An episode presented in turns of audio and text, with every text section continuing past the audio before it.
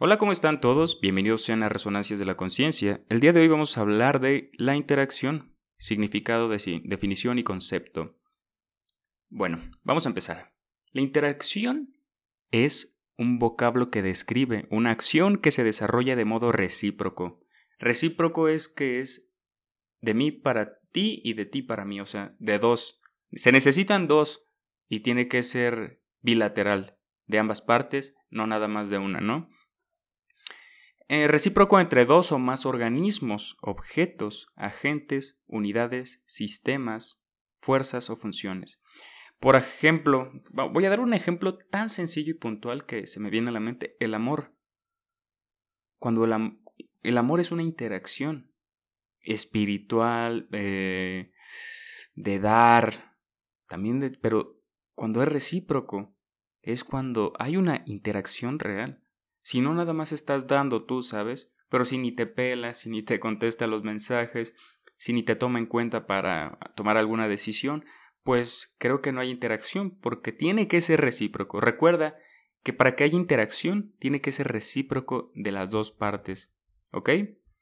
En el campo de la física se distinguen cuatro tipos de interacciones fundamentales entre las partículas, porque no nada más es entre individuos o cosas, sino también entre partículas la nuclear fuerte, la nuclear débil y la electromagnética y la gravitatoria. Esta última es sin duda de las más conocidas y experimentada por todos. Para la ciencia es también la más enigmática, ya que afecta a todos los cuerpos, aun aquellos sin carga o sin masa, como es el caso del fotón, el oxígeno, que tienen cuerpos muy muy densos, entonces flotan. Desde el plano de la medicina, una interacción farmacológica se produce cuando se alteran los efectos de los fármacos debido a la ingesta de alimentos o consumo de otros medicamentos. Como cuando estás tomando alcohol y tomaste medicina, pues difícilmente te va a hacer efecto, ¿no? Es la interacción que genera el alcohol con los fármacos.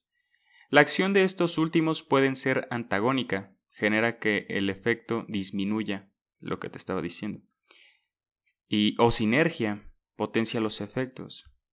Como cuando mezclan, ay no quiero decir eh, algo mm, algo feo, pero cuando mezclas solventes, no, sí una mezcla que que te puede provocar un paro, ¿sabes?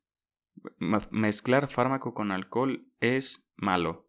Entonces, hay que tener mucho cuidado en si estamos medicados o enfermos y se aproxima una fiesta, y tú dices, ay, pues una no pasa nada. No, ten mucho cuidado porque, como vemos, la sinergia es que trabajan juntos para potenciar los efectos, pero pues es que hay de dos sopas, o lo, o lo disminuye, hace que no te dé efecto el fármaco, o lo aumenta y puede tener consecuencias, ¿no? Evidentemente, quien consume dos fármacos sinérgicos pueden padecer una sobredosis con efectos secundarios. Es lo que te digo, te intoxicas y te puedes envenenar. En el campo del diseño industrial, el correcto análisis del tipo de interacción que tendrán los potenciales usuarios con un determinado producto que se está desarrollando será clave para su éxito. En el arduo y extenso proceso de la creación de un aparato periférico, como ser un mouse o un mando de juegos, intervienen múltiples disciplinas como la usabilidad y la ergonomía, o sea, la interacción entre qué tan cómodo es y qué tan funcional es no sé si me expliqué bien. Por ejemplo, en el mouse tiene que tener este comodidad. O a veces las cosas eh, baratas son más útiles que cómodas, ¿sabes? Y cuando tú adquieres algo con mayor calidad, pues mantiene una ergonomía más amplia, ¿no? Intervienen múltiples disciplinas, ¿no? Además, es necesario realizar diferentes prototipos para asegurarse de que el resultado final satisfaga a las personas. Eh, hay diferentes tipos de, de interacción, como el de la comunicación y entretenimiento.